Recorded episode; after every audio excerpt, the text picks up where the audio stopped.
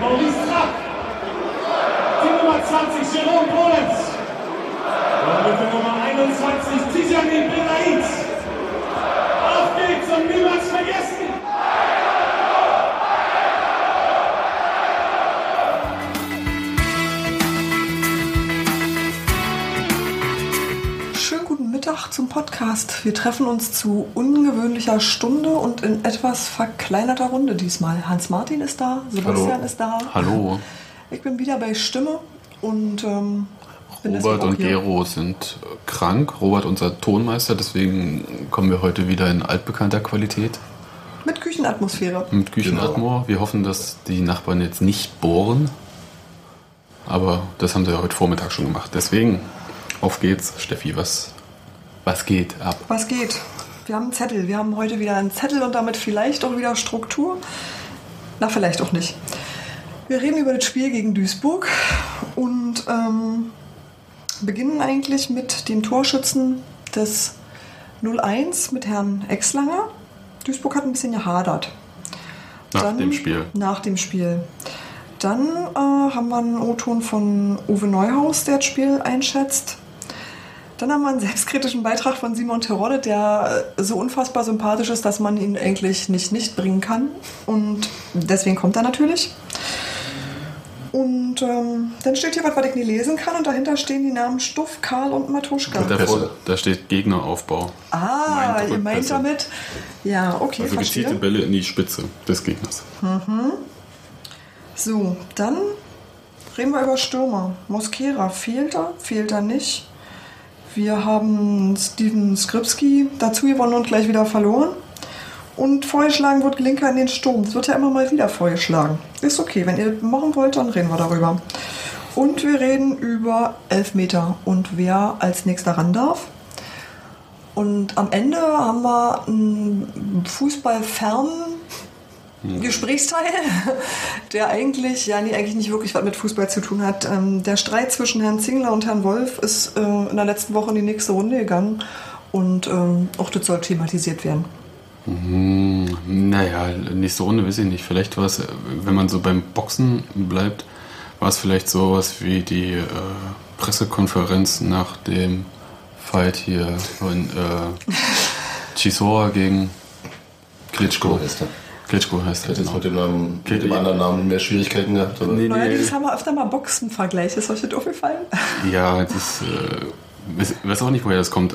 Ja, der Name Klitschko ist mir nicht eingefallen. Ich wollte sagen, irgendwie die Leute, die das Schwergewichtsboxen so uninteressant gemacht haben. ja, aber so äh, von der Kategorie, also kein Infight mehr, würde ich sagen. nee. Eher Fangen wir so- trotzdem mit dem Spiel an? Auf jeden Fall. Dann auf die Plätze fertig los. Weil den Rest können die Leute ja dann abschalten, wenn es hinten raus nicht mehr interessant wird. Genau. Ja, ähm, wir fangen mit Maurice Exlager einfach an. Ich möchte ihn mal reinsetzen. Ist der Torschütze zum 0-1 gewesen. Wirklich junger Stürmer, der mir eigentlich auch gut gefallen hat, so von der Beweglichkeit, der auch viel arbeiten musste und auch viel gelaufen ist. Ja. Ja, und äh, der war natürlich nach dem Abpfiff ein bisschen, naja, Ein anderer. unentschlossen. Ja, der wusste nicht so richtig, was er von dem Spiel halten soll, also wie er es einschätzen soll. Ich mach mal an. Ich denke, ein, zwei Mal hat auch äh, der Torwart noch gut gehalten. Ein, zwei Mal haben wir es einfach schlecht ausgespielt oder einfach zu lange gewartet, um an den Anschluss zu kommen. Und äh, ja, ich denke, dass der Punkt in Ordnung geht für Union, aber nicht für uns. Und wir hätten drei Punkte verdient gehabt. Natürlich haben die auch einen Elfmeter verschossen. Aber ich denke, von der Anzahl der Chancen war es eher ausgeglichener. Äh, natürlich ist ein Elfmeter immer eine höherprozentige Chance als äh, normale Torchance. Aber ich denke, wir hätten die drei Punkte verdient gehabt. Und deswegen ist es umso ärgerlicher, in der 91 Minute das Gegentor zu bekommen. Gerade nach deinem Tor seid ihr so richtig wach geworden. Da hat man gemerkt, das Selbstvertrauen steigt sekündlich. Wie wichtig so ein Tor sein kann.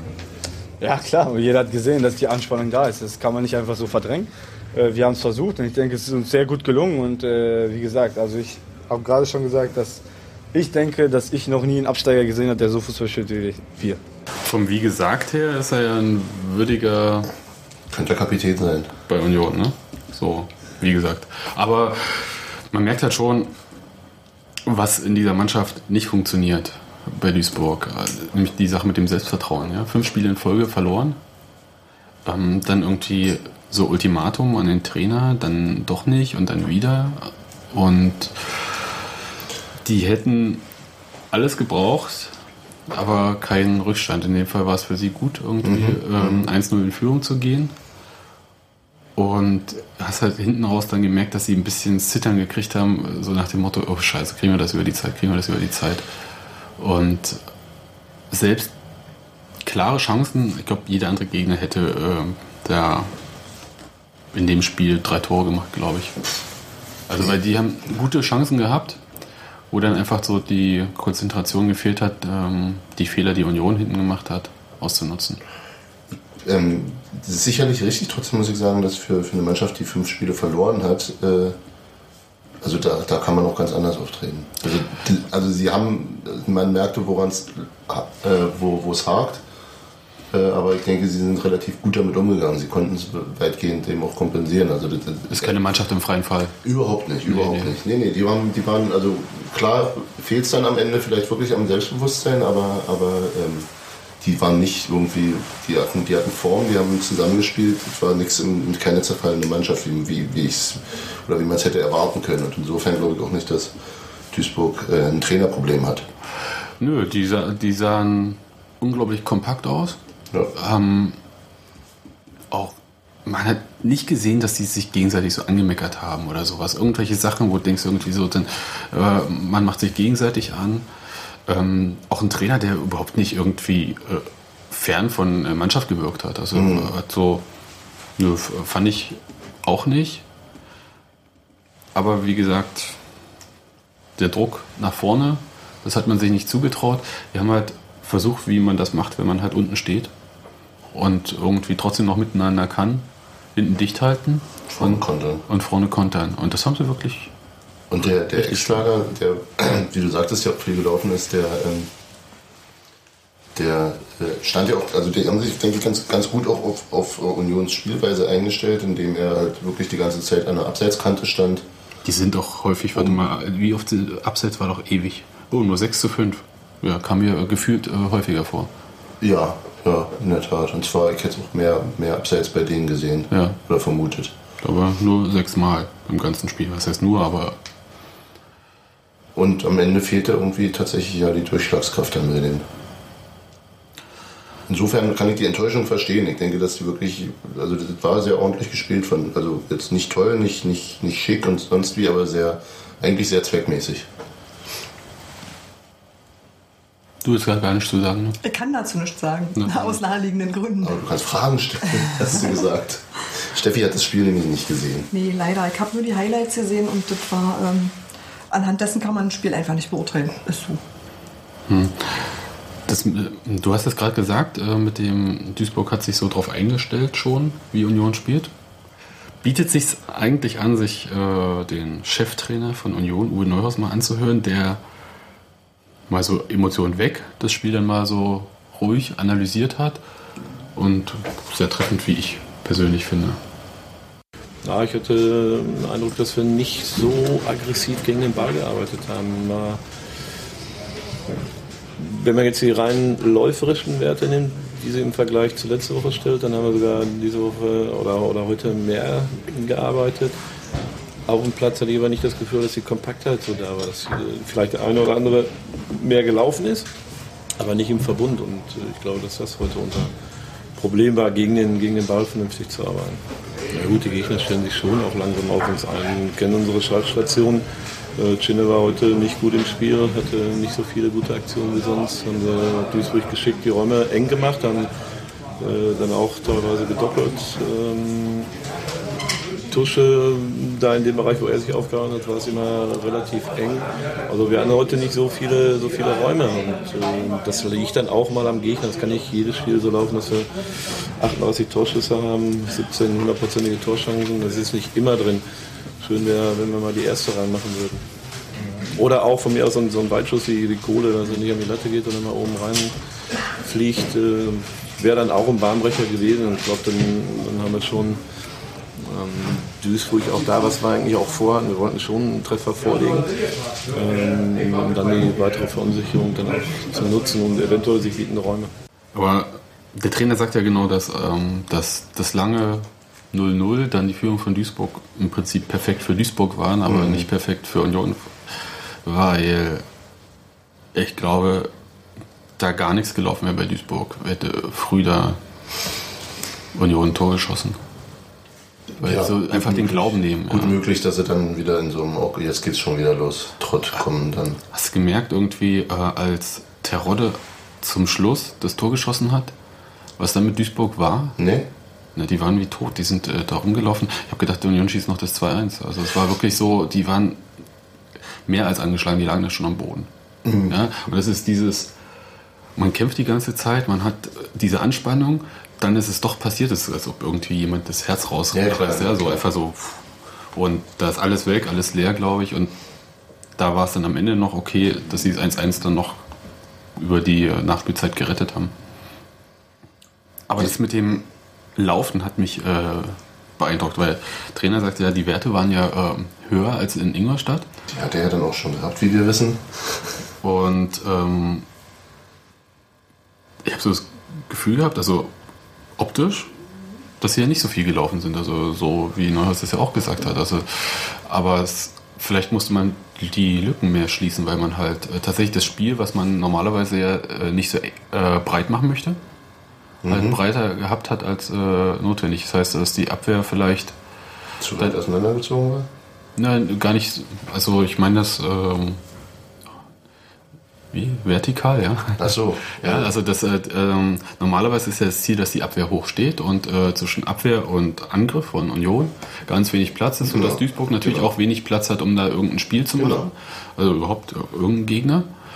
Und äh, wenn das nicht funktioniert, man es also 10 Meter breiter hat, meinetwegen, Länger. länger, genau, äh, dann oh, ist schwierig, ja. Nee, aber Diese- Breite ist ja beim Fußball wirklich das. Diese blöden Dimensionen. Ja. Ähm, das Wir brauchen, äh, ihr wisst schon, so was, was der? Kloppe auch immer hat. genau. Wir brauchen Fernsehen. Genau, wir brauchen eigentlich Fernsehen. Naja, aber, aber was ich meine ist halt, dass ständig dadurch halt Lücken entstehen konnten, wo dann halt äh, die ähm, Stürmer, Angreifer, offensive Mittelfeldspieler anspielbar waren. Wo, wo dann äh, ständig auch Lücken geschlossen werden mussten von den Unionsspielern. Ja. Und dass das vielleicht sein kann, dass man deswegen mehr gelaufen ist, auch wenn es halt ähm, effektiv nicht den Eindruck gemacht hat, weil sich ähm, am Gesamtgefüge nicht so viel getan hat. Also Tusch hat auch nach dem Spiel gesagt, die standen unglaublich kompakt, es war schwer, da irgendwie nach vorne irgendwas zu machen, weil äh, 4, 2, 3, 1 haben die, glaube ich, gespielt. Ja. Also da ist auch wenig Möglichkeit, Ist wenn aber man... auch jetzt nicht unbedingt ein völlig exotisches, noch nie dagewesenes System andererseits. Also die, Nee, die, ja, die, Aussage fand ich so ein bisschen seltsam. So spielt doch jeder Zweite. Hey. Ja, aber nicht unbedingt in der zweiten Liga, oder? Weiß ich nicht. Also kann ich jetzt nicht sagen. Also, aber man kann trotzdem natürlich mit Ja. einem 4-4-2 dagegen spielen. Ja. Äh, Aber du hast natürlich beim 4-2-3-1 einfach gerade gerade in der Defensive ähm, in, im zentralen Mittelfeld Überzahl. Das ist der Punkt. so sah es auch die ganze Zeit aus, als ob die irgendwie da im Mittelfeld einen mehr hätten. Ja. Und da war kein Durchkommen und wenn man dann noch ähm, ja, die anderen Spieler, äh, Neuhaus hat ähm, Idee genannt, aber ich meine, es hat Tusche genauso betroffen und äh, Parensen auch, die sind ja einfach auch nicht durchgekommen. Man, äh, man will durch und dann gedoppelt und weg war es. Und es, ähm, das lag sicherlich teilweise auch an den Gegner, aber ich denke, mein Eindruck war auch der, dass, äh, äh, also ich habe so ein paar technische Unsauberheiten gesehen, die sehr ungewohnt waren, gerade so von Spielern wie Silvio oder, oder Ede auch. Und ich hatte so das Gefühl, ähm, wir können uns nicht leisten oder, oder wir, wir können es zurzeit nicht verkraften, wenn die Spieler irgendwie mal kurz in der Form nach unten also wenn Einzelne oder meinetwegen auch mehrere Spieler einfach mal einen schlechten Tag haben, dann ist, dann ist schon. Silvio ist gut abgetaucht, ne? Also ich, ich weiß nicht, ob es an ihm lag oder halt am Gegenspieler, beides wahrscheinlich. Silvio hat kein gut, fand ich auch relativ schwach. Ich fand auch, äh, ja, eigentlich alle, also alle im, im Mittelfeld. Also auch diese, diese abstrusen Rückpässe zum Beispiel, ich weiß, das ist jetzt ein bisschen vorgegriffen, aber die passieren sonst eigentlich auch nicht. Das sind so, und das wirklich in, in gehäufter Zahl Unkonzentriertheiten und ähm, ja, dann kannst du, dann hast dann auch keinen, siehst du dann auch keinen Stich und insofern äh, ähm, so nochmal um die andere Perspektive einzunehmen, an so einem Tag hätte uns Duisburg eigentlich schlagen können müssen. Ja. Also so aus ihrer Sicht. Das ist so da. da versteht man dann auch, weshalb die so. Das ist eigentlich letzte, letzten Endes das, was der Ex-Langer am Anfang ja auch gesagt hat. Ne? Ja. Er sagt, Union in dieser Tagesform müsste doch eigentlich machbar sein. Ja. Ja, du hast, also die Duisburger Spieler sind ja so dann äh, in ihre Kabine gelaufen nach dem Spiel. Und ich stand da in der Mix, habe dann irgendwie auf Spieler gewartet, die auch mal was sagen wollen. Und im Prinzip jeder zweite Duisburger war so sauer, haben so gegen die Wände geschlagen, so wirklich Frust noch, weil es einfach, man kann es halt merken, weißt du, es ist, mich erinnert das an so Unionsspiele, die man in letzter Minute, ich sag mal Augsburg, äh, verloren hat irgendwie durch äh, komische Sachen, die, wo man eigentlich klar besser war. Und also den Frust kann ich total gut nachvollziehen und diese Rückpässe können wir ruhig mal sagen. Also ich meine, Stuff, Karl, Matuschka, jeder hatte einen. Und einer war, Einer schöner als der andere. das waren, also wäre es in die andere Richtung gegangen, wären es Top-Bälle in die Spitze gewesen. Ja. Und ja, Dusche sagt halt, es passiert, das darf nicht passieren. Ja, naja, gut, was soll man dazu sagen? Ich meine, man hat ihn dann halt gespielt Und der Trainer hat im Nachhinein erzählt, naja, bei Tusche spielt die häufig und ist auch gut, wie er die spielt. Er muss halt sich bloß mal absichern, was hinter ihm im Rücken auch mal Ja, passiert. mhm, mhm. Und ähm, ansonsten okay. Und bei Stoff hat er gesagt, war es halt so, dass die Situation zwar geklärt war, dann unter Druck gekommen ist, dann Genau. Hektik und dann äh, den Fehler. Aber das haben die ja auch, das, äh, das haben die ja mit, ähm, mit, vor allem in der zweiten Halbzeit auch, immer gezielter gemacht. Unsere Innenverteidiger, die dann beinahe schon an der Außenlinie standen, ähm, dann gezielt unter Druck zu setzen. Und in der Mitte ist immer, sobald, sobald äh, sozusagen Matuschka, also sobald Stuff unter Druck kam, ist der Ex-Lager schon gestartet, quasi. Also die haben genau damit gerechnet, die haben genau darauf gespielt. Und äh, Das sagte uns was? Das hat Uwe Neuhausmann im Prinzip angemerkt, ne, dass die Mannschaft inzwischen ausrechenbarer geworden ist und die Gegner irgendwie drauf eingestellt sind und ähm, Ja, man offensichtlich irgendwie weiß, was man in bestimmten Situationen zu tun hat. Seht ihr das so? Ich weiß es nicht. Ich, äh, wie gesagt, ich Ja, habe ja, je- in letzter Zeit kein Spiel gesehen. Jeder Spieler ist, äh, je, also jede Mannschaft ist irgendwo ausrechenbar. Die Frage ist halt, äh, ob man das auch ausnutzen kann. genau, ob du, oder ob du Mechanismen einbaust, die, die das Also das war ja schon ziemlich clever. Also wie gesagt, äh, Union spielt ja so, dass sie halt äh, nicht mit einer Viererkette marschieren, sondern die halt quasi auflösen in so eine Art Zweier- oder Dreierkette, wie man es nennt. gib mir mal bitte kurz den Aufstellungszettel, falls der sich noch irgendwo findet. Da ist er, da ist er. Ach so, genau. Das sieht. Und, und also das heißt, äh, diese Viererkette, die wir eigentlich immer auf der Aufstellung sehen, irgendwie, Pferze, Stuff, Menz, Kohlmann, also hatten wir ja Die schon. ist bei Ballbesitz des Gegners. Genau, das ist eigentlich bei Ballbesitz des Gegners. Im eigenen Ballbesitz äh, kannst du Kohlmann und Ferze äh, nach Sind die viel weiter vorne? Die gehen nach vorne, Menz, Stuff gehen auseinander, Karl lässt sich hängen, ist im Prinzip so eine Art Dreierkette.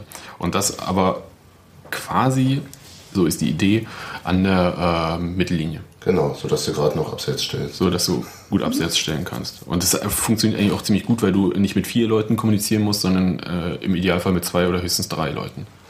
Und es ist ja auch eigentlich ein probates Mittel gegen äh, eine Mannschaft, die mit, nur mit einer nominellen Spitze spielt. Ja, auf Konter. Funktioniert eigentlich äh, gut und äh, hat ja, wie gesagt, in der ersten Halbzeit auch leidlich funktioniert. Ich fand, in der ersten Halbzeit war das Spiel halt so. Das Ermüdende an diesem Spiel war eigentlich, dass es zwischen zwei äh, Strafräumen stattgefunden hat in der ersten Halbzeit. Und wenig innerhalb dieser, die- dieser. Ja, also und äh, nach vorne bei beiden eigentlich nicht viel ging. Und das hat so ein bisschen, ja, also schwer zu ertragen gemacht so. Ähm, Aber da erinnert mich von der Beschreibung her an das letzte Spiel, das ich gesehen habe. Man kann war denn ja, das? Dürfte Ingolstadt gewesen sein, im Fernsehen allerdings. Ingolstadt, da gingst Nee. du munter in die Strafräume.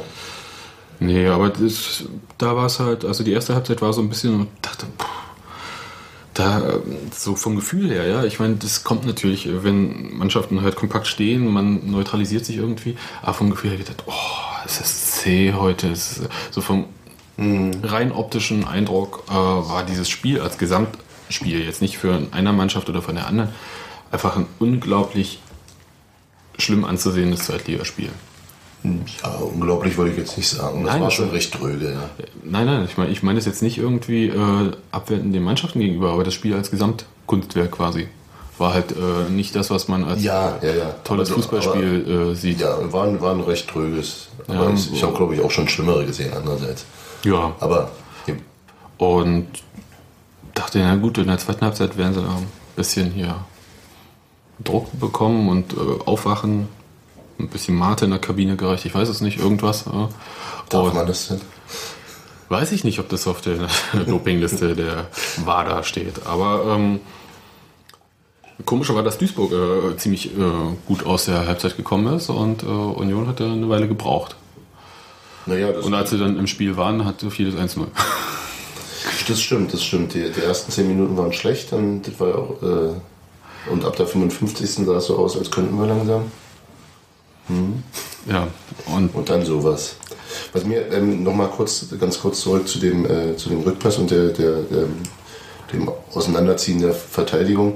Was mir auf, aufgefallen ist, ist ähm, ähm, in dem Spiel, solche Situationen kommen ja nur dadurch zustande, dass, dass äh, offensichtlich die Innenverteidiger äh, den Innenverteidigern verboten wird, von Neuhaus den Ball einfach rauszukloppen. Also er möchte offensichtlich, dass sie spielen.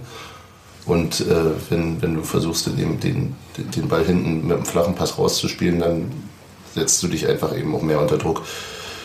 Ähm, Ja, aber die Chance ist ja natürlich da, dass der Ball nicht sofort zurückkommt. Ne? Genau, genau. Das ist natürlich der Vorteil. Und äh, gerade wenn du so stehst und den Ball nur nach vorne klopfst und der sofort zurückkommt, dann hast du natürlich die Kontersituation. Insofern ist es ja auch völlig korrekt.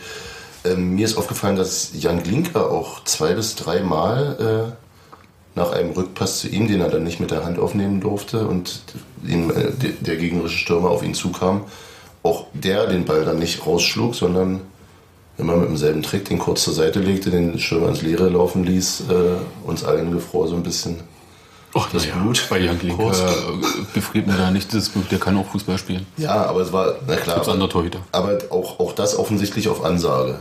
Äh, Ja, aber das ist das, ja... nee, das, ich finde es total gut. Das sind genau diese Sachen, die sind völlig richtig und die müssen eben, Das muss in Besser Fleisch werden. und Blut übergehen, Genau. dass man halt äh, diese Situation spielerisch löst. ja, Also, dass Union die Sache mit dem Kampf kann, das beweisen sie ja die ganze Zeit. Also, und das spielerische Element ist halt ähm, der Punkt, der trainiert wird. ja. Und da gab es in der Vorspiel-PK, wie ich finde, eine ziemlich klare Ansage von Uwe Neuhaus. Oh, so- soll ich die mal einspielen? Weil das ist wirklich ähm, wichtig. Spielen wir mal ein.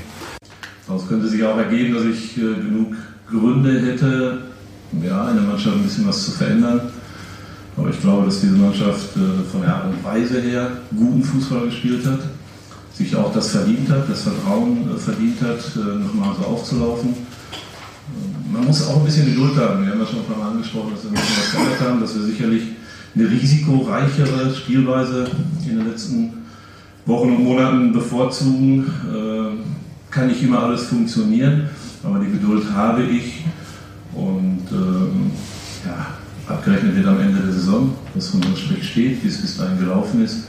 Und da kann man sich äh, Gedanken darüber machen, ob man daraus Konsequenzen zieht, ob das Personal, was man zur Verfügung hat, äh, vielleicht ausgetauscht werden muss, weil die Qualität nicht reicht oder ob man diesem Personal weiterhin das Vertrauen schenkt. Ich glaube, das sind die, die Dinge, die man sich in so einer Situation, wie wir uns äh, im Moment befinden, dann auch ganz gut leisten kann. Wenn uns das Wasserwissen heute stehen würde, äh, neigt man natürlich eher dazu, ein bisschen was zu verändern. Ich glaube, dass wir keinen Grund dazu haben und dass diese Mannschaft auf Dauer so mit dieser Spielweise auch Erfolg haben wird. Danke. War doch mal, also so total versteckt, muss ich sagen. Also andere äh, würden es vielleicht offensiver vertreten, aber ist doch im Prinzip die Ansage, ich meine, das gilt natürlich für jede Saison, aber man hat ja jetzt den Luxus, dass man irgendwo Nirgendwo steht, dass er genau schauen kann, wer kann mit dieser Spielweise, die jetzt hier unter Wettkampfbedingungen einstudiert wird die ganze Zeit, die, wo ich meine, das holpert alles ein bisschen noch. Das sehen wir ja, die Ergebnisse stimmen auch nicht. Aber Die man hat Ergebnisse sind eigentlich katastrophal, aber ja, aber man hat ja überhaupt gar keinen äh, Druck äh, in der Hinsicht zu sagen, wir müssen jetzt punkten, so wie Duisburg, wir machen jetzt hinten dicht und dann vorne äh, sehen wir zu, dass wir ein bisschen Konter setzen oder so, sondern man muss jetzt nicht Ergebnisfußball, sondern man hat jetzt wirklich die Chance, noch zwei Monate lang äh, das einzustudieren, zu sehen, wer kann bei diesem System mitmachen, wer nicht. Man sieht ja auch, dass äh, Amit Maluni schon wieder nicht im Kader war, auch ohne Schambeinverletzung. Dass ähm, Daniel Güller zwar auf der Bank saß, aber da auch eigentlich keine Option mehr ist. Und das da probiert wird. Und ich fand auch die Einwechslung von Jerome Polenz am Ende äh, eine Art Zeichen. Mal sehen. Ich meine, vielleicht äh, ist er nächstes Jahr doch nicht mehr Abwehr. Oder er wird halt, was weiß ich, aber ich meine, es sind naja, halt so. oder er spielt die Abwehr so, wie es Das waren nur jetzt drei- gespielt wird. Ja, ja, aber er hat ja nur drei Minuten gespielt. Das ist Ja, jetzt ja. nix irgendwie. Und er hat auch gesehen, Neuhaus hat sich ja wirklich viel Zeit gelassen mit den Einwechslungen, außer bei der von Kohlmann, bei der ich mir nicht sicher bin, was da genau war. Er war keine Verletzung. Ähm, aber er wollte da, glaube ich, weiß ich nicht. Also das, Ich hätte Aronson rausgenommen zu dem Zeitpunkt, ehrlich gesagt. Also das hatte mich verwundert. Ähm, die, äh, die Einwechslung, ähm, schön, das sage ich jetzt gar nicht, ähm, äh, ist für mich ein, ein, ein recht wichtiger Punkt. Äh, die, das fand ich sowohl äh, in der Auswahl als auch in der, zum Zeitpunkt relativ äh, kritikwürdig. Also das war ein Spiel, wo nicht, wo nicht viel passierte nach vorne, wo wir irgendwie kein, keinerlei Zugriff bekommen haben und äh, es kam so von der Bank so gar nichts an. Naja, ich meine, wo wolltest du denn vorne wechseln? Ähm, Also Steven Skripski, wie gesagt, äh, mit Sinnesmose-Bandriss. ja, aber du Weg? du kannst ja, kannst, ich hätte wahrscheinlich Tijani für äh, Silvio gebracht, zum Beispiel.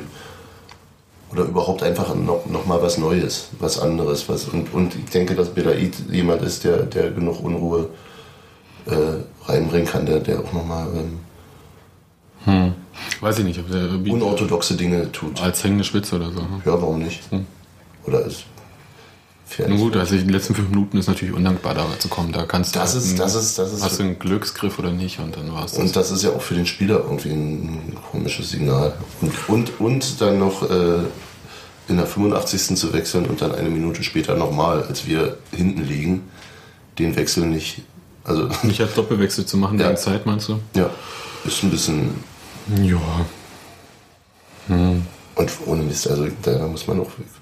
Also du, du magst es in letzter Zeit, ne, an Auswechslungen zu kritisieren. War beim letzten Spiel auch schon.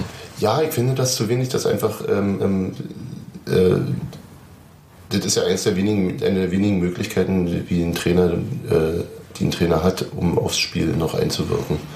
Und da kommt so gar nichts. Das ist einfach so große Stille kommt von der Bank. Hm, aber Macht mal. äh, wie gesagt, wen willst du vorne bringen? Ja? Also ich finde ja im Prinzip, also diese, Muss ja nicht ganz vorne sein. ja, aber dieser Wechsel von Kohlmann hat eigentlich ja schon gezeigt, dass da, da kam Zundi, Parensen ist nach hinten, Zundi nach vorne. Und die auf die rechte Seite vor allem da. Und äh, ja, Idee braucht man im Moment immer. Also ich frage mich halt, wen du vorne wegnimmst und äh, dafür besser einwechselst. Also Belaid ja, aber Belaid im Normalfall für Tusche, der aber gut war. Also in seinem, ja, also den, den zu wechseln in der 60. wäre, glaube ich, Nee, nicht gut gewesen. Nee, nee, sicher nicht. Und dann äh, gu guckt man auf die Bank und sieht halt Maurice Trapp, Daniel Göllert, Oliver Hofmann, Marcel Hettig ist halt Torhüter, Jerome Polens wurde dann auch gebracht. Und also bis auf Belaid wäre es eigentlich keiner gewesen, den ich überhaupt eingewechselt hätte. Und das sagt doch eigentlich was anderes. Das ist halt die Sache mit der Qualität, die der Trainer anspricht, sich ganz klar auf, ich sag mal so, Pi mal Daumen 14 Spieler beschränkt Ja, na klar. Na von klar. dem man extrem abhängig ist und ähm, Union hat keine Bank, wo man jetzt im Moment Impulse bringen kann. Na, du kannst nicht offensiv machen. Ja, defensiv ja nun auch nicht. Mussten wir ja nicht. Also eigentlich. Also Oliver Hofmann hat, hat er schon mal gespielt dieses Jahr? Ich glaube nicht. Und wenn, spielt er ja auch auf der Tusche Belaid-Position. Mhm. Schwierig. Maurice Trapp. Ja. Wüsste ich auch nicht, wo man ihn Ja, jetzt... im Grunde hätte ich gern Belaid früher gesehen. Das ist, ich, so. Ja, von das dem ist die verspricht einzige, man, ne? Von dem verspricht man sich Impulse nochmal. Und das ist einfach ein Spiel, was, was völlig festgefahren war für uns. Hm. Und da kommt eben so nichts. Ich grübel die ganze Zeit an, welches Spiel mich das erinnert. Kann das 1860 gewesen sein? Ich, Ja, 1860 weil war ein gutes es Spiel. macht mich, es macht mich, es macht mich total wahnsinnig, weil es war ein Spiel, wo ähm, das ich auch wieder nur wie die ganzen letzten am Fernseher gesehen hatte. Und ihr habt recht, Ingolstadt habe ich überhaupt nicht gesehen. Aber es war, es war alle, die, die anderen Spiele waren alle besser. Also, Die waren ich alle habe wirklich alle eure Worte schon mal vernommen. Versteht Ja, ihr genau in dieser. Zusammensetzung? Und das macht mich gerade, das macht mich gerade ganz irre. Ja, es ist halt... Äh, Hans-Meyer-Zitate kann man in solchen Momenten bringen. Fußball ist in schöner Regelmäßigkeit immer dasselbe. Naja, das meine ich gerne. Ich finde das ein bisschen, ähm, ich finde ja irgendwie auch beruhigend, weil es mir sagt, dass da offensichtlich ein System drin ist, dass da gerade was passiert und wenn die Spielbeschreibungen so ähnlich sind und ich meine damit jetzt gar nicht die Qualität, sondern wirklich wie ihr die Spielweise und die Aufstellung beschreibt, klingt das nach einer Spielidee und das finde ich eigentlich gut. Ja, also, das kann man ja dem Trainer nun wirklich nicht absprechen, dass er keine Nein, das, das, das, ja, auf die Idee wäre ich ohnehin nicht verfallen. Ja, Ja, aber aber sie ist mittlerweile auch so, so deutlich zu sehen, dass auch wir sie erkennen. genau. Sie leuchtet quasi. Ja, im Dunkeln. Also es ist, äh, und deswegen fällt es ja auf, dass es jetzt in einem Spiel mal richtig gehakt hat. Ja. Also dass es nicht gegriffen hat, weil so- sonst, äh, ich sag mal 3-3, äh, 4 zu 2, 4-0, also es waren ja alles Spiele, wo Union auch mit Chancen nicht gegeizt hat, höchstens mit der Chancenverwertung. Ja.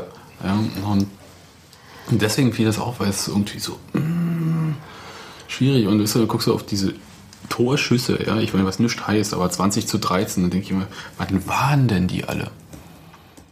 So vom Gefühl her war da nicht. Äh, Kohle. genau, zählt für 20. Kohle, Kohle zählt erstmal für 10, war der Lattentreffer. Ja. Nee, aber es war so ein bisschen. Hm. Und am Anfang gab es ja auch für Union Räume, äh, hatten ja auch Druck gemacht und da gab es ja dann die Situation von Simon Terodde, der wirklich top, läuft alleine so von Schöner Pass. so genau so links Richtung Strafraum, Torhüter kommt ihm entgegen und von meiner Sichtachse, weil er ist auf die Wule-Seite zugelaufen, sah es halt so aus, ist getroffen worden, aber ich konnte es natürlich null erkennen. Und steht aber sofort wieder auf, hebt die Arme und kriegt eine gelbe. Ich dachte, hm, hm, hm, hm, hm. Nun gut, und ähm, man hat es ja auch im Fernsehen gesehen, es ist nicht berührt worden. dachte ich, äh, jetzt ist Mossi weg, schon fängt der nächste an. Obwohl, Terodde kann das ja nicht so, ne? Und äh, deswegen hat er das Das wusste er, glaube ich, auch. Deswegen hat er das auch so schön gesagt. Nach dem Spiel, auch als er darauf angesprochen wurde, auch keine Ausreden gesucht. Ja, ähm, kommt ein langer Ball. Ich sehe, dass der Torwart äh, rausgestürmt kommt, ihn vorbeilegen und äh, dann lasse ich mich fallen. Der äh, Torwart berührt mich nicht. Äh, eine scheiß Aktion von mir. Ich habe mich jetzt entschuldigt beim, bei den Duisburger, beim Schiedsrichter. Und äh, ich habe eigentlich gedacht, dass er mich voll umhaut. Aber dann habe ich, war scheiß Aktion. Schutzschwalbe. Ja, ich habe auch so äh, Schussschwalbe, ähm, die gefühlte Berührung Ja. äh, oder die erwartete. Also Es ich war meine- keine Schwalbe, ich habe geglaubt, der hätte mich berührt. Genau. Ähm, aber er sucht ja keine Ausreden. Und Die deswegen, Quelle hat Größe. Ich bin ehrlich total ähm, begeistert von jemandem, der eigentlich ja ähm, sagen müsste, aus meiner Wahrnehmung da voll gerasselt. Also äh, ich habe eigentlich überhaupt noch nie erlebt, solange ich mich erinnern kann, dass die Spieler hinterher sagen, oh, ich habe mich da mal fallen lassen. Ehrlich, das kenne ich nicht. Und das finde ich tatsächlich groß. nee, vielleicht lernt das noch. Nee, ich, Ich fand ich fand's vor allem auch ähm, ähm, Ich finde, der soll so bleiben. Ja, ja, auf Danke. jeden Fall. Auf jeden Fall. Ähm, er ist ja schon, schon beim Aufstehen, hat er ja schon so entschuldigend die Hände gehoben. Also der, und eben nicht darauf gewartet, wie guckt der Schiedsrichter jetzt, was macht er, sondern sofort, hoppla, das war blöd. Und die Zerknirschung nehme ich ihm völlig ab. Ja, aber es war auch schwierig für ähm, den Duisburger Torhüter, für Wiedwald, ihn nicht zu berühren, muss ich sagen. Also da das hat er aber hervorragend gelöst. das hat er, der hat sich so gebremst, also der muss irgendwie im Rasen eingesunken sein ne, beim äh, Abbremsen. Ja, so. ähm, knapp war es. Das war wirklich richtig, richtig knapp. Ähm, fand ich einen komischen Kommentar dann von äh, quasi im Fernsehen hinterher so, ja, wenn er rausgeht, der Torhüter muss er den Ball haben. Muss er überhaupt nicht. Ja. muss die Torchance verhindern. Der muss die Torchance verhindern und das hat er offensichtlich geschafft. Und damit war es. Aber das war so die Sturm- und Drangphase von Union. Und am Ende hat er eine riesige Chance versiebt, Simon. Also wo ich dachte, oh. Also es war wirklich. Ja, 30 Sekunden später macht er aber das Tor. Ja. Ja. Und ich hatte, ich hatte ihn nach, äh, danach gefragt, ähm, was, ob er den hätte einen ausgeben müssen. Meinte, nee, wisst ihr nicht. Und äh, nee, aber er ist froh, dass er getroffen hat, weil er könnte bestimmt eine Woche nicht schlafen, wenn er da jetzt irgendwie äh, diese Chance vergeben und dann äh, deswegen äh, verloren oder so. Und so war er froh, dass irgendwie das Tor wenigstens noch geholfen hat, irgendwie den Punkt mitzunehmen oder zu behalten, wie auch immer man das sagt. Und dabei war die Chance, die zum Tor geführt hat, ja viel schwerer. Die war, ja, ja, Das war, das war der wirklich Ball da, schwerer zu nehmen. Ja. äh, Hat er aus der Drehung so, ja. Und das erste, der läuft halt auf den Torhüter und ja, will ich nicht. Das war so fast die beste Muskera-Manier. ja, Naja, der ist ja jetzt weg, wie wir gehört haben. Haben wir noch gar nicht gehört, ne? Nee, haben wir noch nicht gehört. Aber wollen wir mal. Tusche, können- wir Tu- Tu- Tusche hat erzählt, also auf die Frage, ob äh, nicht äh, Mosquera im Spiel gefehlt hätte. Hat er gesagt, nö. Und zwar so in der Tuscheart. Ich denke, der Mossi ist jetzt nicht mehr da, damit müssen wir leben. Äh, dafür haben wir Simon und Silvo und Simon hat heute wieder ein Tor geschossen und äh, behauptet die Bälle genauso gut. Mossi ist nicht mehr da, damit müssen wir leben. Und das heißt ja nicht, dass wenn Mossi da gewesen wäre, dass wir jetzt 8-0 gewonnen hätten. Ne? Also er ist nicht mehr da, wir haben genug andere Stürmer, die das machen, auch gut machen und äh, ja, also das ist ja eigentlich kein Thema. Ja, also Zusammenfassend können wir sagen, Mossi ist nicht mehr da. Und damit müssen wir leben. ja, müssen wir ja auch. Und Jetzt muss ich aber mal die Tusche in Schutz nehmen, wenn er jetzt der dritten Kamera und dem 25. Mikrofon in Dauerschleife selber erzählt Nein, hast, dann merkst du die Schnitte auch nicht mehr. Aber mm, recht hat er ja. Stating the obvious, ja. Nein, ist doch, ich meine, die Frage ist ja auch irgendwie ein bisschen. das ist so ein Hätte-Wenn. Äh, das äh, kann man gerne bringen, weil man ja nie das Gegenteil beweisen kann. Ja, ist es ja natürlich sehr beliebt, Genau. aber bringt einem effektiv nicht weiter. Ja, und da muss man dann auch so antworten, wahrscheinlich. Wie gesagt.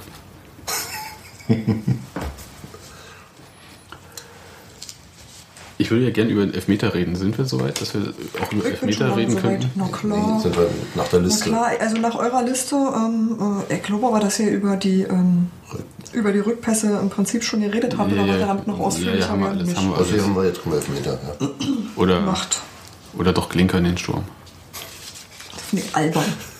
Findest du albern? Das finde ich Aber ein der O-Ton ist, der albern. Ist hübsch. Na los denn. Ich glaube schon, dass Duisburg abgelenkt war. Nur noch Klinge gesehen, haben den getrippelt und dann war die Rolle frei.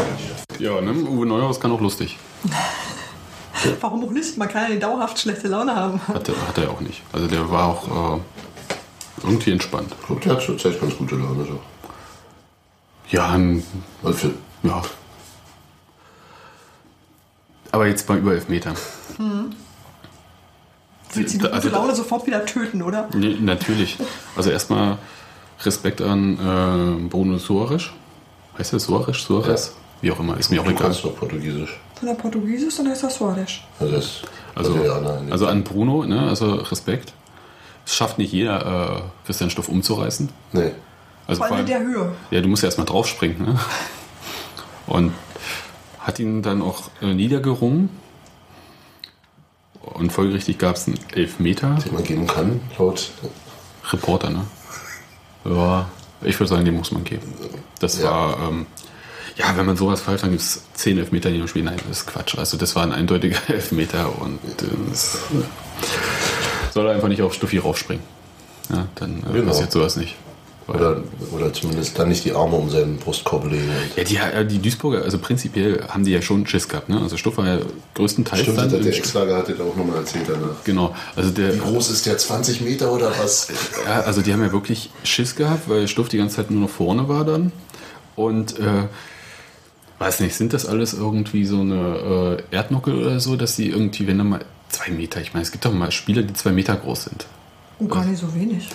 Und Also es gibt natürlich auch Messi, aber ähm, ja, aber nicht in der zweiten Liga. Und, äh, das war wie so Panikanfälle, die die gehabt haben. Also zu zweit immer so ran und Naja, so. und dann hast du, aber nun ist Tirol auch nicht ganz klein und wie immer hattest du halt anders als das ganze Spiel vorher plötzlich die ganze Zeit zwei so eine. Räume da rum zu. Hätte man doch vielleicht äh, in Sturm Hötteke noch einwechseln können mit seinen 1,99. Und böse gucken kann ja auch gut. Nur sein Kopfballspiel kenne ich noch nicht. Das von Glinker ist ja okay. Gut, aber äh, Scherz beiseite. oh, wo ist das Schwein? Ich krieg Angst. Nein, aber äh, der Elfmeter war ja nun ähm, mit Ansage. ähm, typischer Silvio-Elfmeter. Das heißt, erstmal keinen Anlauf nehmen, dann doch zurück, dann tänzeln, ausgucken, schießen. Und falsch geguckt. Und ja, Wiedwald hat den festgehalten. Ja. Und Das zwar auch noch mal einen locker einen halben Meter vor der Linie. Also Ja, also das war jetzt ähm, keine große Kunst. Wiedwald hat auch danach gesagt, das war ein schlecht geschossener Elfmeter. war es auch. War es auch. äh, Damit tut er jetzt auch niemandem weh. Und hat gesagt, er hat einfach lange gewartet und geguckt, wo der Ball hinkommt und dann den gehalten. Oh, vielleicht haben sie ja auch da die Gegner mittlerweile auf uns eingestellt. Nö, ich meine, also Silvio spielt ja äh, Silvio schießt Elfmeter ja immer gleich. Ja, und er schießt ja nicht, nicht, nicht über die Maßen scharf. N- äh, Nicht nur nicht scharf, er schießt sie auch nicht besonders platziert, sondern er guckt sich den äh, Ja. Torhüter aus und schießt dann. Bang. Ganz anders als äh, Tusche zum Beispiel Elfmeter schießt. Der die einfach reinhaut. Oder auch nicht. Oder äh, wie er sagt, reinkloppt. Drüber aber mit dem gleichen Bums. Also Ja, natürlich, aber. Volles Risiko. Ja, keine Frage. Und ähm, Quiring können wir erstmal vielleicht nicht gucken beim Elfmeterschießen, weil was ich nicht wusste, es gab so eine Absprache, wie Elfmeter jetzt verteilt werden. Also das muss man uns nochmal vom Kapitän richtig erklären, weil es nämlich abhängig ist davon, in welche Richtung Union spielt. Oder war natürlich abhängig davon. Wir haben mit Silber mal vor zwei Wochen gequatscht, dass wenn es links äh, auf das Tor gibt, schießt er, weil ich die letzten beiden da verschossen habe. Auf der anderen Seite hätte ich geschossen. Und nächstes Mal nehme ich mir wieder und äh, versuche reinzukloppen. Also müsste er die Elber in der ersten Halbzeit kriegen. Ist er ja. Er hat, er hat sonst bis jetzt den reingemacht, jetzt hat er auch mal verschossen. Das passiert halt. Er wird den Kindern den Kopf abreißen. Äh, schade, aber ist halt so. Aber wir haben noch einen Punkt geholt. Das ist das äh, Positive. Ganz der Kapitän. Ja. Äh, ähm, das nächste Mal schießt halt wieder äh, Matuschka. Silvio darf sich dann erstmal hinten anstellen, bis Tusche wieder verschießt. Aber das macht dieses Jahr irgendwie nicht so viel aus, weil Union ja sagenhaft viele Elfmeter bekommt. Ja? Ja. Das ist, glaube ich, der siebte gewesen jetzt schon. Wenn ich jetzt nicht falsch mitgezählt habe. Nicht so viel wie Düsseldorf. Nee, Düsseldorf hat, äh, glaube ich, zwölf oder so. Also das hatten wir ja schon. Aber Union hat die zweitmeisten Elfmeter.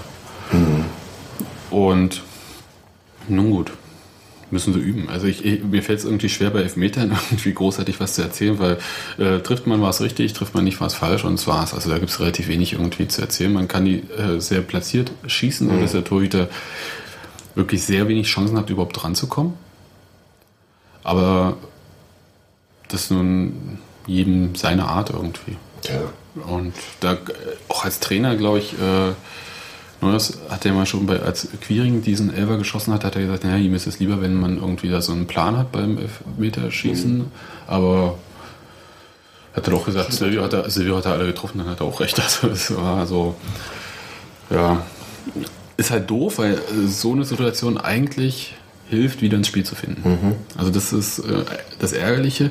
Aber an sich war das so ein Spiel, wo du gesagt hast, pff, ja, da geht auch ein Elfmeter nicht rein. Ja, passte. Das passte so dermaßen irgendwie in den Spielverlauf, dass ich dachte, gut. Aber ähm, Stuffi, falls es in der Abwehr nicht mehr reicht, im Sturm bist du gern gesehen. So für die letzten zehn wäre Minuten. dann mal eine ungewöhnliche Entwicklung. Äh, von vorne nach hinten und Ja. wieder nach vorne. Ja. Ja. Naja, also äh, Konterspieler wird er wohl nicht mehr, aber wenn man so drückend äh, überlegen ist und mit Flanken, Der Turm in der Schlacht. Eieiei, Hans Martin, du legst es aber jetzt drauf an, dass ich das Schwein doch noch suchen gehe. Na, Solange es nicht hier steht, kann ich ja noch. Muss man ausnutzen. So, äh, das Spiel sind wir aber sonst durch, oder? Also ich meine, gibt es irgendwie was äh, Besonderes, Erwähnenswertes zu diesem Spiel noch? Oliver Reck ist doch Trainer geblieben. Finde ich gut. Und ähm, ja, es wartet ja schon wieder ein Freitagsspiel auf Union. Dann in Aachen. Und vielleicht wird da mal gewonnen. Wäre mal Zeit.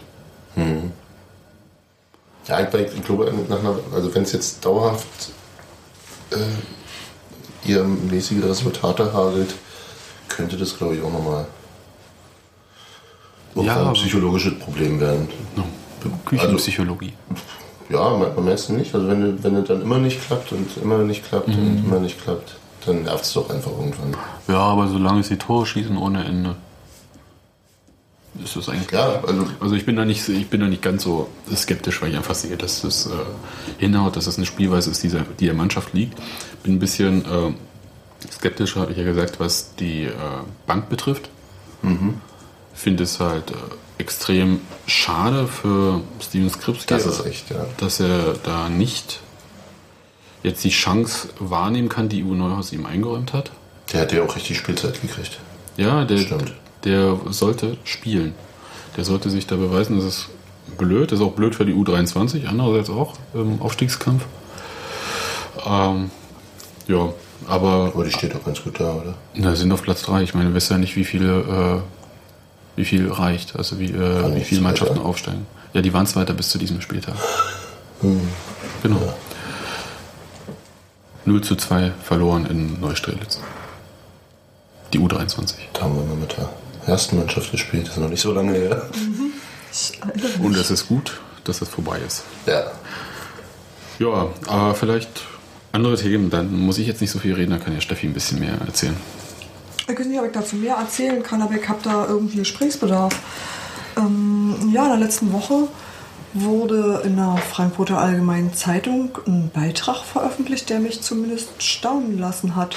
Auf der Medienseite von einem Sportjournalisten. Da wurde von einem Sportjournalisten, dessen Name mir jetzt Michael tatsächlich- Reinsch. Ah, Michael Reinsch, okay. Ein Beitrag veröffentlicht, der sich in Mir fällt da so ein Simpson-Witz ein. Kennt ihr den? Na klar.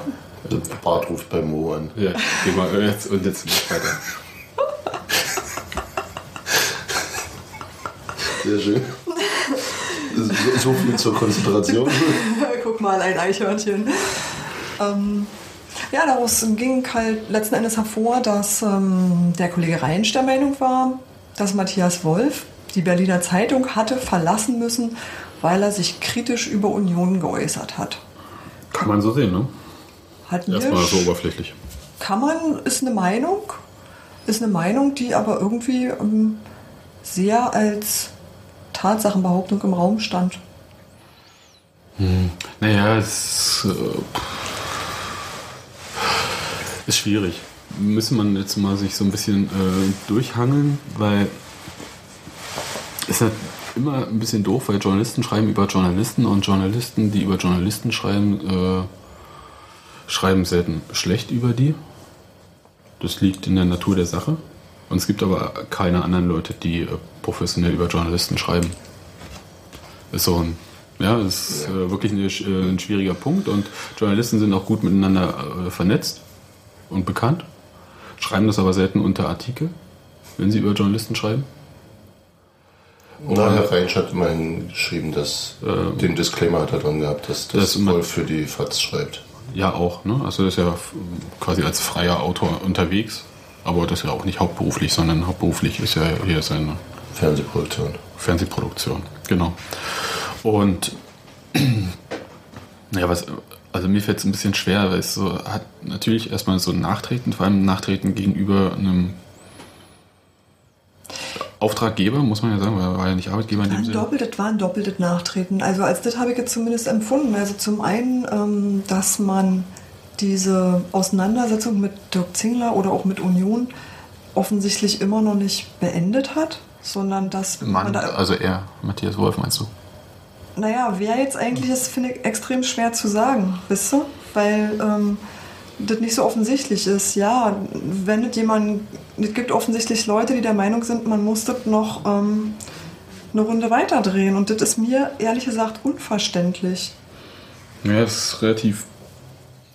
Wie soll ich sagen? Es- Also die FAZ hat offensichtlich das Bedürfnis, ähm, an der Sache, also die jetzt nicht ruhen zu lassen und zu sagen, der Fall ist abgeschlossen, was da für mich eigentlich war. Wo ich irgendwie dachte, okay, die ähm, Matthias Wolf hat was über Union geschrieben äh, und äh, das wurde natürlich nicht gut gefunden und ähm, es wurde hinreichend besprochen und dann war es einfach vorbei und dann hat er eben nicht mehr über Union geschrieben.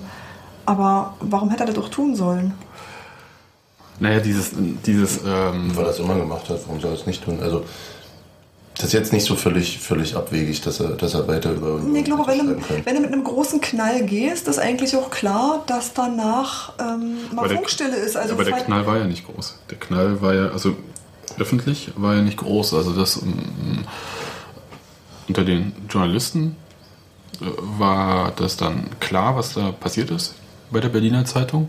Aber es hat ja keiner drüber geschrieben oder gesprochen oder hast du es irgendwo. Klar war, was passiert ist, heißt in dem Fall, dass äh, Wolf von Union abgezogen wurde. Nein, dass er auch äh, gegangen ist von der Berliner Zeitung. Das war, Aber wussten das, wir alle. aber das eine kam nach dem anderen, oder? Also, Naja, das, äh, ich, ich, ist Hörensagen, weißt du, also das ist für mich jetzt auch äh, schwierig, weil ich bin nicht bei der Berliner Zeitung und ähm, ja, ich sehe Uwe Vorkötter ab und zu äh, über den Flur und sage Guten Tag.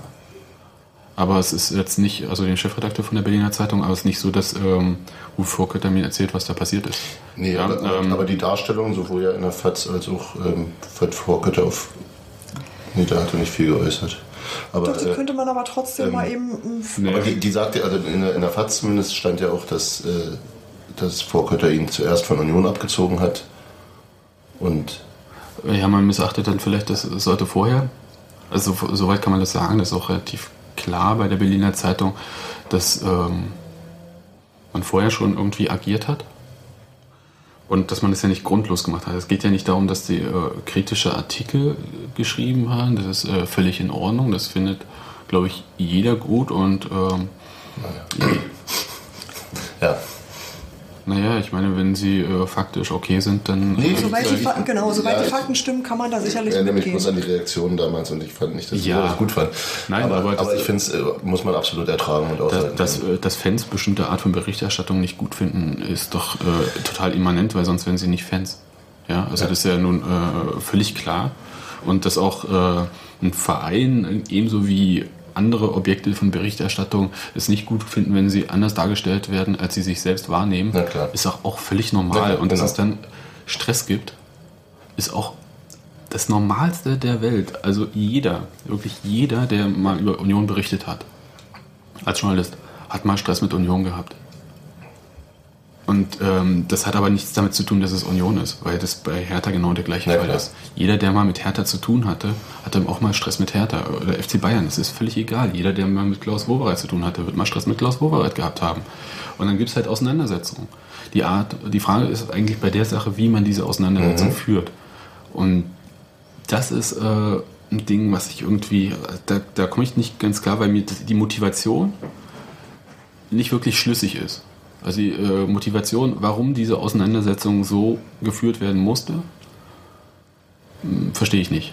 Also ganz klar, weil ähm, man kann Sachen in Gesprächen beilegen, man kann ähm, sich auf ein Mindestmaß an Fairness einigen. Hat aber nicht geklappt in dem Moment. An wem es lag, kann ich nicht beurteilen. Zwischen Wolf und Union, meinst du jetzt? Oder? Ja, man ist ja immer so ein Dreieck, ne? Das Weil Wolf Wolf, als. Wolf Genau. als Autor, die Berliner Zeitung als verantwortliche ähm, Redaktion und Zeitung, die äh, das druckt, und Union, die ja auch versucht haben, ähm, ja nicht erst gestern und nicht erst im Februar oder im Januar irgendwie das Verhältnis irgendwie äh, zu reparieren. Durch äh, Treffen der handelnden Person. Hm. Ja, und ähm, da kann man, muss man halt wirklich überlegen, aber ich weiß es einfach nicht. Und äh, es sagt einem ja auch keiner. Na, wir können zumindest das wiedergeben, was Uwe Vorkötter selber veröffentlicht hat dazu. Ja. Der hat gesagt, was wirklich passiert ist. Ein Autor leistet sich handwerkliche Fehler mehr als einmal. Alle Gespräche mit ihm führen zu nichts. Nach einem halben Jahr zieht die Chefredaktion die Konsequenz und entbindet ihn von seinem Thema. Bei der FAZ und bei evangelisch.de, also da war das äh, auch veröffentlicht worden, handhabt man das offenkundig anders. Ähm, das ist jetzt Glaube ich wiederum nicht, dass man das offenkundig anders das Letztere würde ich auch in Frage stellen, aber, Aber ich, denke, ja ich denke, man kann als man Ja, kann klar. durchaus als gegeben ansehen, dass es eben in der Tat handwerkliche Fehler gab. Würde ich schon, also dem würde ich mich anschließen. Und ähm, wenn die Redaktion sagt, die Gespräche bringen nichts, dann ist es eigentlich auch selbstverständlich, dass du den Autor da rausnimmst. Naja, sowas wird ja häufig erzählt irgendwie, dass diese äh, Abo-Kündigungen und Anrufe und so weiter und so fort irgendwas da gemacht hätten. Das glaube ich, Glaube nicht. Eine Zeitung, die sich davon abpressen lässt, hat aber wirklich auch ihren letzten Tag erlebt. Also das, äh, Das glaube ich nämlich auch. Ähm, der Punkt äh, sind äh, einfach die Schritte, die Union unternommen hat. Also man muss sich mal fragen, also man bekommt eine Berichterstattung, mit der man nicht einverstanden ist, die äh, also sei es halt, dass man der anderen Meinung ist oder dass man einfach findet, dass man nicht fair dargestellt wird oder dass einfach Sachen falsch sind. So, Da gibt es zwei Möglichkeiten, Gegendarstellung und Unterlassungserklärung. Möchtest du kurz erklären, was da was ist? nö, naja, Doch, ich wäre dir sehr dankbar dafür. Doch, du möchtest. Du möchtest. nein, es gibt auch andere Doch. Möglichkeiten. ja, Es natürlich einfach- gibt es auch andere Nein, das ist Möglichkeiten. einfach, äh, du, man muss erstmal überlegen, welche Möglichkeiten hat man denn überhaupt dagegen vorzugehen. Ja, also, also wie äh, gehe ich in so einen Konflikt rein? Ich gehe doch nicht in so einen Konflikt rein, indem ich sage, hier ist Krieg. Ja. Weil das ist nämlich der Punkt, wenn du anfängst mit Unterlassungserklärung und Gegendarstellung zu arbeiten, sagst du, hier ist Krieg. Mhm. Und das geht eigentlich nicht. Also weil äh, der Verein ebenso auch äh, eine gute Medienarbeit angewiesen ist, wie äh, die Zeitungen darauf angewiesen sind oder die Medien, die Journalisten, mit dem Verein letzten Endes äh, gut zusammenzuarbeiten. Man kann immer nur in einem gewissen Maße irgendwie sich äh, entfernen. Aber das ist, und das hat nichts mit Kungeln oder so zu tun, sondern für mich ist das ein Punkt von Fairness, den man äh, irgendwie hat. Und wenn man halt ein Problem miteinander hat, dann muss man das Problem irgendwie lösen auf eine Art und Weise. Und ähm, wie auch immer, Union hat sich äh, für den Schritt ähm, der äh, Unterlassungserklärung, also der, der rechtlichen Auseinandersetzung entschieden. Vielleicht hatte man die Nase voll, ich weiß es nicht. Also ich kann es nicht sagen. Es gab schon immer, ähm, immer wieder mal Probleme mit Matthias Wolf und das hat aber nichts damit zu tun, äh, wer gerade Präsident bei Union Berlin ist. Also auch wenn das in der FAZ so geschildert wurde, ähm, war es nicht nur Dirk Zingler, sondern der demokratisch, von klein auf, demokratische Heiner Bertram. Ja. Grandios. Äh, kannst du direkt, kannst du direkt zitieren, Marc? Ich habe es gerade hier. Einen kleinen Moment. Wenn wir so weit sind, dass es einem Fußballpräsidenten gelingt, einen Sportjournalisten wegzumobben, dann gute Nacht zu ihrem Blatt. Ich habe mit Herrn Wolf zu meiner aktiven Zeit so manche Schlacht geschlagen und wahrlich nicht immer zu meiner Begeisterung. Aber auf die Idee, mich darüber bei einem Chefredakteur zu beschweren, wäre ich niemals gekommen. Vielleicht liegt es daran, dass ich im Gegensatz zu Herrn Zingler schon in jungen Jahren demokratisches Verständnis lernen konnte. Ja, das ist natürlich die Frage. Sagt der Ex-Präsident Heiner, Heiner Bertram. Ja, und nun ist es so, dass Heiner Bertram äh, sich mit Dirk Zingler, um es freundlich zu sagen, nicht besonders gut versteht. Teufel noch eins. Nein, echt, ja. Und äh, da ist natürlich sowas willkommen, aber dass Heiner Bertram selbst, äh, Matthias Wolf, die äh, Akkreditierung hat entziehen lassen und den Mitarbeitern des Vereins verboten hat, mit äh, Matthias Wolf zu sprechen.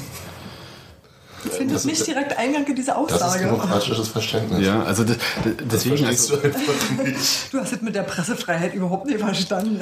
Ja, das ist halt äh, Glashaus und Steine. Also es ist wirklich eine äh, vertrackte Situation.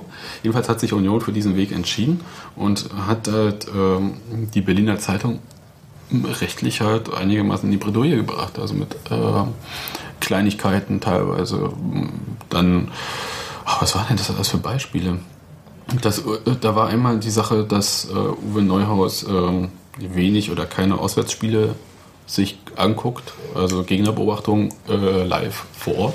Da war das mit ein Sponsor, hat das Trainingslager bezahlt. Das war die nächste Sache und deswegen hat Uwe Neuhaus äh, die Kritik am Trainingslager zurückgezogen.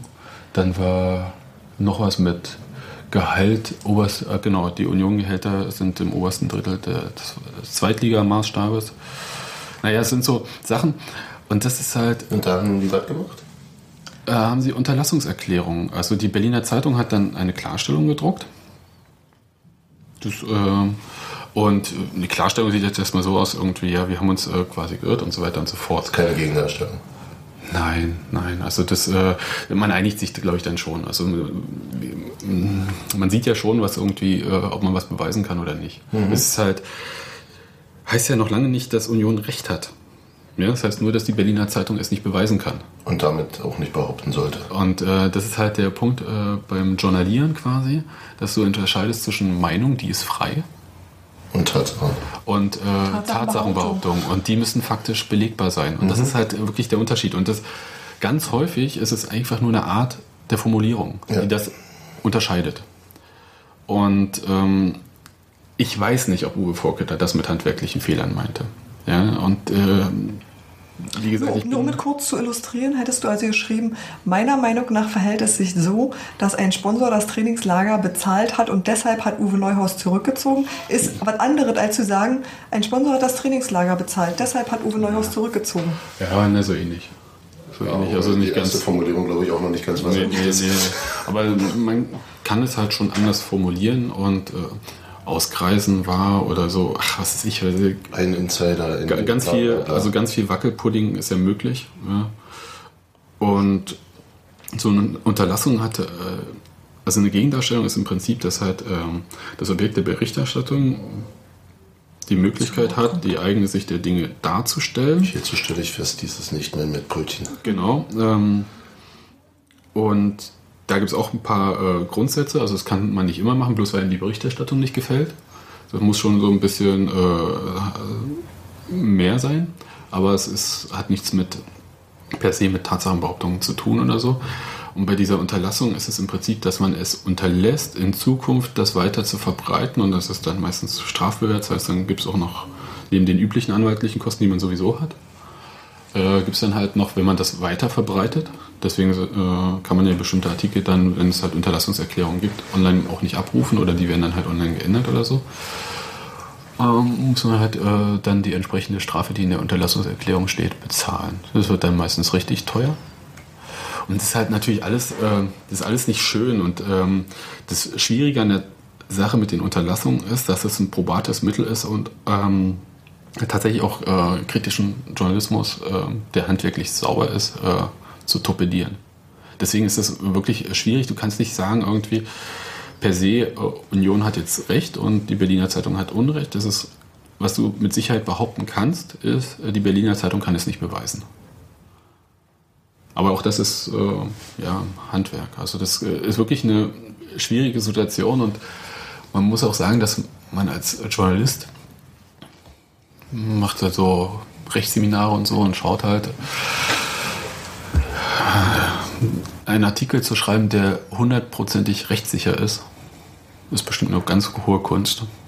Ich glaube nicht, dass es, also es gibt keinen Anwalt, äh, Medienanwalt, der dir sagt, es gibt, ist möglich, einen hundertprozentig rechtssicheren Artikel zu Ja, schreiben. weil es ja dann auch immer nochmal von den be bewertenden Personen Ja, natürlich. Richtig. Und, das, äh, das, und dann natürlich auch mit welchen Geschützen man da. Äh, die Frage ist nur, ähm, um das mal runterzubrechen, weil ich halte das alles für ein bisschen schwierig irgendwie zu bewerten, wenn man selber nicht da Teil Mhm, des mhm. Ganzen ist.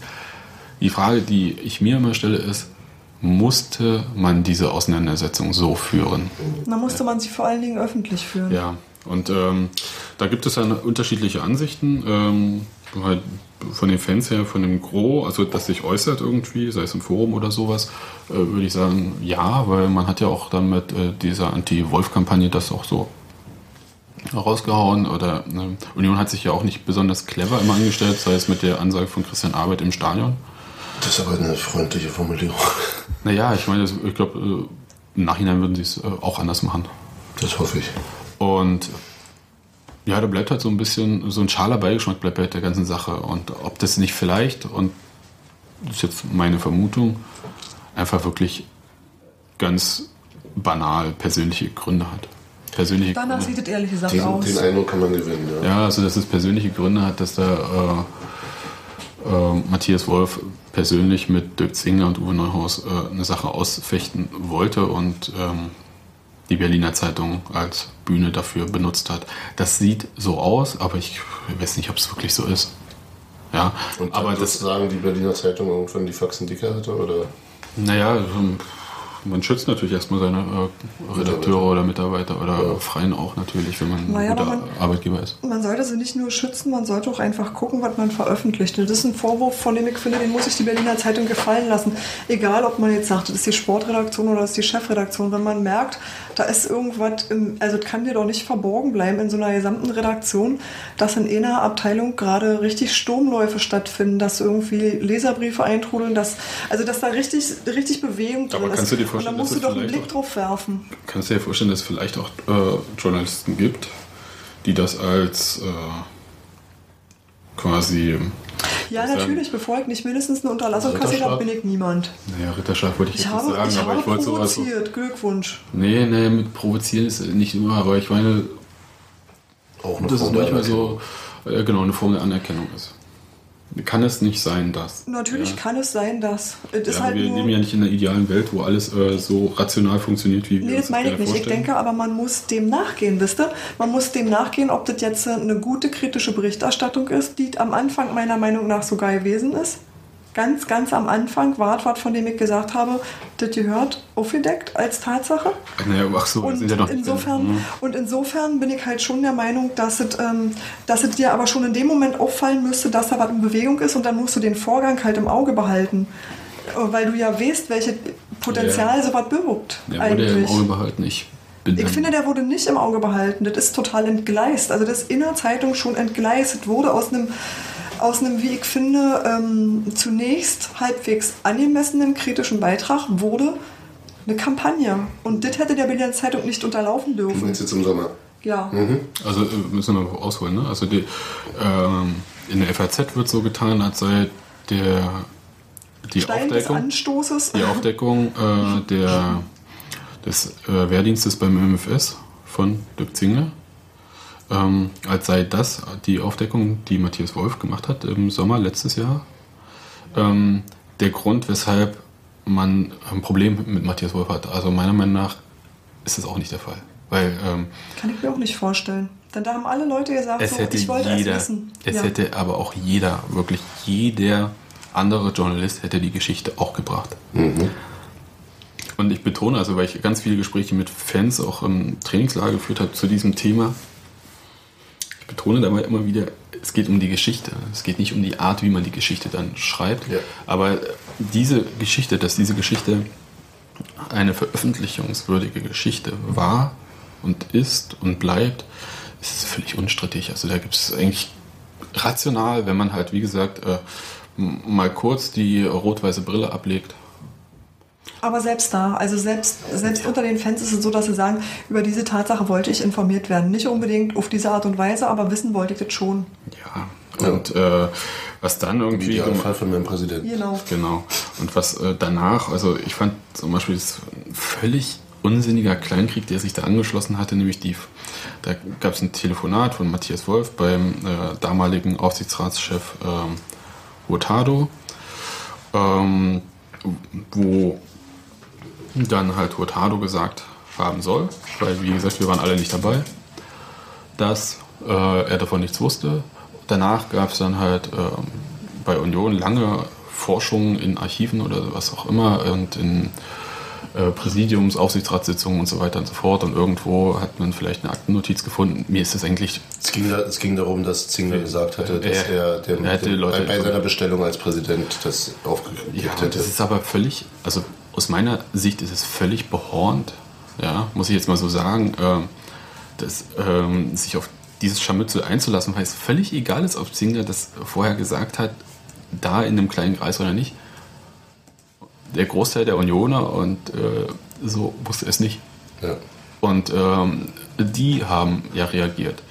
Der im Aufsichtsrat äh, wird sehr wirklich. Aber man hat sich da schon, das war das erste juristische Scharmützel dann irgendwie, was hat Hurtado gesagt, was nicht. Und ähm, ja, Union hatte, naja, egal, ich will da nicht so weit ausführen. Das war jedenfalls, ähm, das war von, das war unclever von beiden Seiten, finde ich. Also es ist einfach sich in eine Sache verfahren, die es nicht wert war, finde ich. Ich glaube man an der Stelle schon hätte entschärfen können. Also, Ja, hätte, ne? Hätte, hätte. ja, Fahrradkette. ja, ist richtig. Das ist, ist natürlich. richtig. Das ist, ähm, dass man hinterher immer schlauer, klar. Auch da. aber wie gesagt, Schwein, neben, Schwein, Schwein. aber neben Nebenkriegsschauplätze die ganze Zeit immer so, Ja. so kleine Gefechte da und dort. Und mal ganz ehrlich, ich meine, man kann relativ fix eine Unterlassung kassieren. Ich meine, behaupte ich irgendwie im Training, eine, ähm, Terodde hat mit rechts den Ball vorbeigehauen und Linke hat sich totgelacht. Dann kommt dann eine Gegendarstellung von Union meinetwegen. Ähm, hier zu stellen wir fest, Terodde hat den Ball mit links vorbeigehauen und Linke hat sich totgelacht. Ändert ein, faktisch äh, im Prinzip überhaupt nichts, ist aber äh, Gegendarstellungswürdig. Also kann nicht man nur, nee, ist, äh, kriegst eine Unterlassung, weil es eine falsche Tatsachenbehauptung.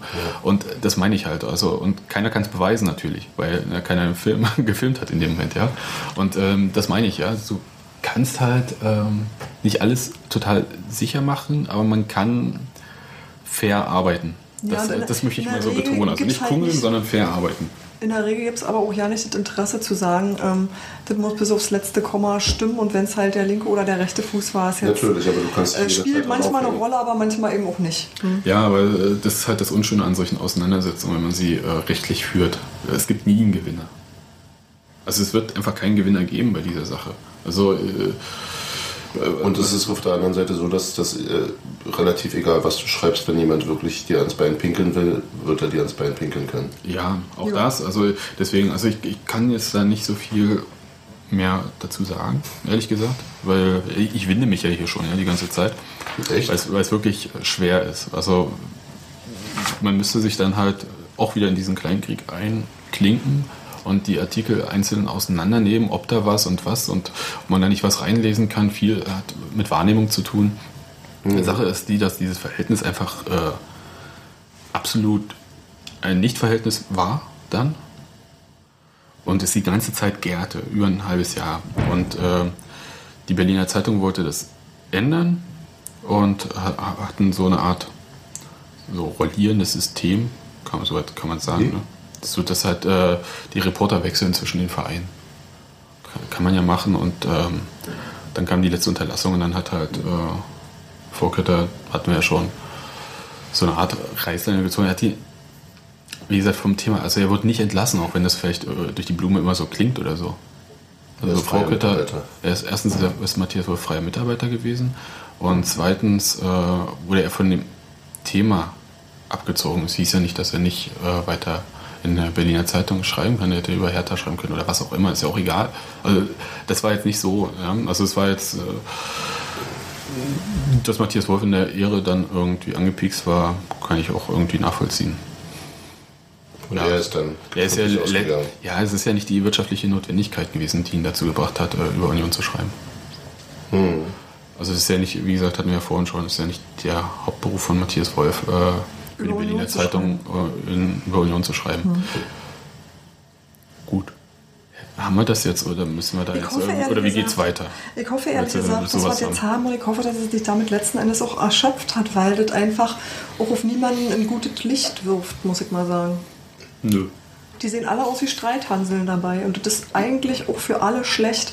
Wobei ich immer nicht weiß, für einen Journalisten, ob es für den auch wirklich schlecht ist. Doch ich denke eigentlich schon, wenn er nötig hat, dass ein Kollege über ihn irgendwie was Liebes schreibt und ihn zum Märtyrer macht, kommt das eigentlich auch relativ schräg an. Also damit hat er sich eigentlich auch keinen Gefallen getan. Weiß ich nicht, das kommt ja bei Journalisten kommt es ja erstmal gut an, wenn da steht. Ja, ich bin äh, wahrscheinlich einfach. Kritischer Ist ja auch so. Journalismus wohl abgestraft. Ich meine, wie, äh, ich meine, du weißt ja mehr über die Sache, du verfolgst ja Union direkt. Aber wie kommt denn das bei Leuten an, die Union äh, aus 500 Kilometer Entfernung betrachten? Genau. Ja, nicht, weil die sich auch sonst nicht für Union interessieren. Ich weiß es nicht. Naja, das Ja, aber die interessieren sich, also du, so, so ein Thema wie ähm, jemand wird hier für, für kritische Berichterstattung weggemobbt, ist ja schon mal ein Reizthema. Ich denke, frage mich dass immer, wer das lesen. Ich frage mich halt genau, wer das liest. Nehmen das nur Journalistenkollegen wahr und sagen, einer von uns oder sa- lesen das auch Fußballfans und sagen, oder hat der mal die richtige Fraktion ein paar hinter die Ohren gekriegt. Das ist halt Naja, genauso was, ich immer Fußballfans nicht... auf der Medienseite der Frankfurter Allgemeinen Zeitung. Hm, Glaube ich nicht. Aber ähm, Ja, aber das meine ich halt, wisst ihr? Also welche Aber, aber Klientel liest allgemein denn das? medieninteressierte Menschen, also warum nicht, klar. Aber und, äh, sind aber das Journalisten? Union interessierte Menschen? Nein, Nein. aber da, es geht auch nicht um Union. Es geht ja auch in dem Artikel Klar. mehr um, um äh, Matthias Wolf und die Berliner Zeitung.